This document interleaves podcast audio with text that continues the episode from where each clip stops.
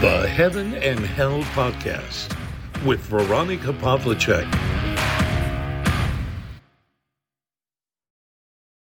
Hallo, heute nehme ich dich auf eine Reise in die Vergangenheit, aber auch in die Zukunft mit.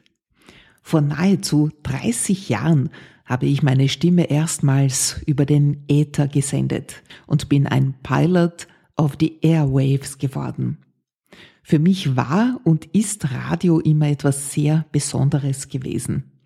Es erschafft einen schwer zu definierenden Raum zwischen Sender und Empfänger, zwischen der Stimme des Sprechers und dem Ohr des Hörers. Nun bin ich zum Ort meiner allerersten Sendung nach Prag zurückgekehrt.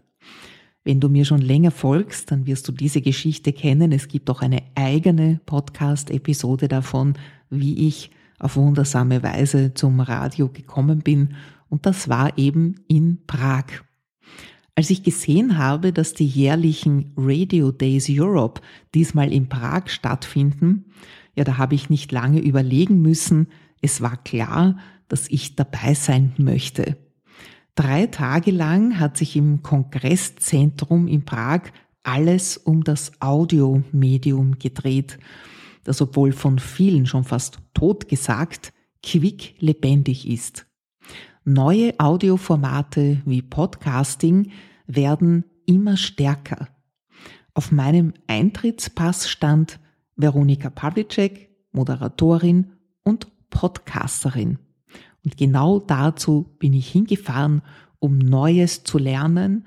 Ich habe am Podcast Summit teilgenommen und habe von internationalen Speakern gelernt, ja, einiges Neues auch gelernt, das ich in meine heutige Audiopräsenz und auch in den Heaven and Hell Podcast einfließen lassen werde.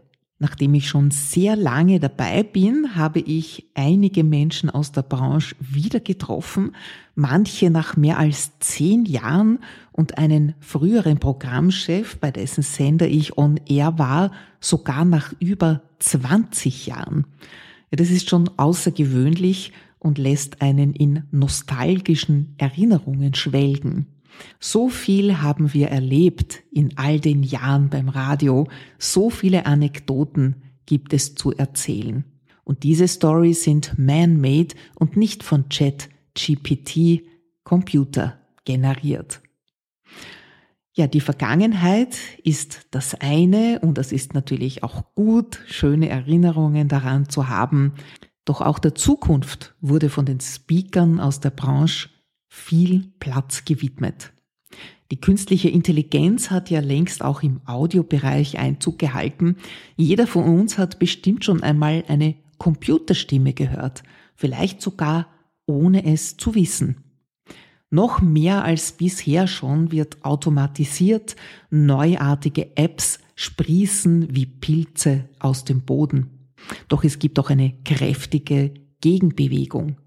Programmschaffende betonen und wissen, dass Persönlichkeit und echtes menschliches Storytelling nun noch wichtiger werden. Das emotionale Erleben, das, was der Computer nicht leisten kann, das, was eben in diesem Raum, in diesem Äther passiert. Und das ist viel, viel mehr, als man mit Zahlen berechnen kann.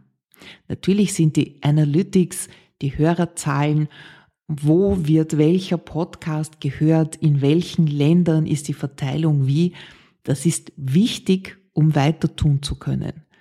Aber das, was dazwischen passiert, diese Schwingungen, diese Frequenz, die ja auch das Radio ausmacht, dieses Gefühl, das man vermittelt, das kann der Computer nicht. Und dafür wird es auch meiner Ansicht nach immer den menschlichen Faktor brauchen. Die Persönlichkeit ist entscheidend, wenn man seine Hörer erreichen will, auch beim Podcast.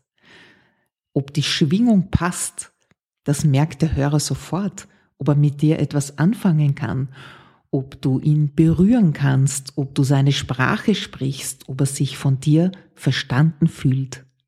Das wird der Computer nicht leisten können. Und das ist das, was ich mitnehme von dieser Konferenz.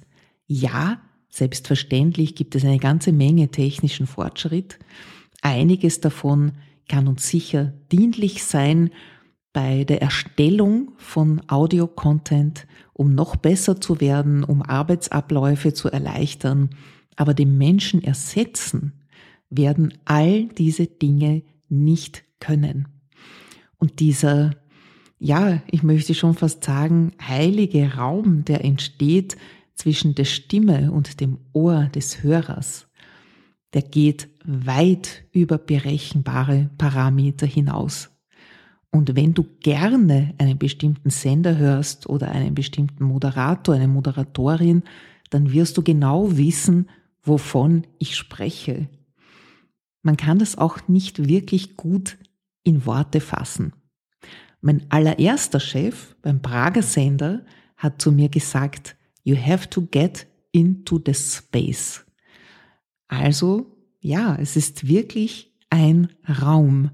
Es ist etwas, was die Menschen aus dem Alltag herausholt, was sie vielleicht auch zum Nachdenken bringt, was sie auch unterhält, was ihnen Informationen gibt und ihnen das auf eine Art und Weise vermittelt, wie es das rein geschriebene Wort oder selbst das von einer Computerstimme gesprochene nicht tun kann.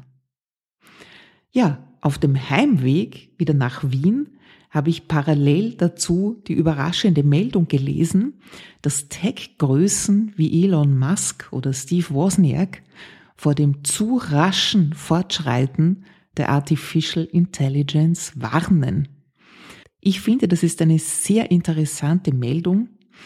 Sie sagen, wir wissen noch viel zu wenig über die Auswirkungen dessen, was da entwickelt wird. In einem Brief, den hunderte Wissenschaftler und Unternehmer unterzeichnet haben, fordern sie eine sechsmonatige Entwicklungspause im AI-Bereich. Diese Zeit sagen sie, soll genützt werden, um Sicherheits- und Regulationsmodelle zu implementieren, um zu gewährleisten, dass die künstliche Intelligenz der Menschheit dient.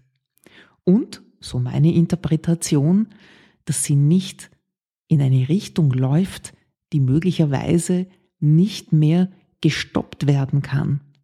Für mich ist das ein Zeichen, dass wir uns da an etwas heranwagen, wo wir nicht wissen, wohin es sich entwickelt. Und wenn diese Intelligenz sich irgendwann mal selbstständig macht, das klingt noch wie Science Fiction, aber ich glaube, das ist diese Angst, die dahinter steckt, dass wir sie dann eben nicht mehr kontrollieren können. Nach den Radio Days habe ich selbst keine Angst, von einem Computer ersetzt zu werden. Wer das möchte, soll es tun, auch im Textbereich.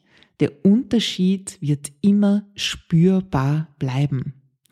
Und wer weiß, dass dieser menschliche Faktor, dieser emotionale Faktor jetzt noch wichtiger wird, den lade ich dazu ein, weiterhin mit Menschen zusammenzuarbeiten.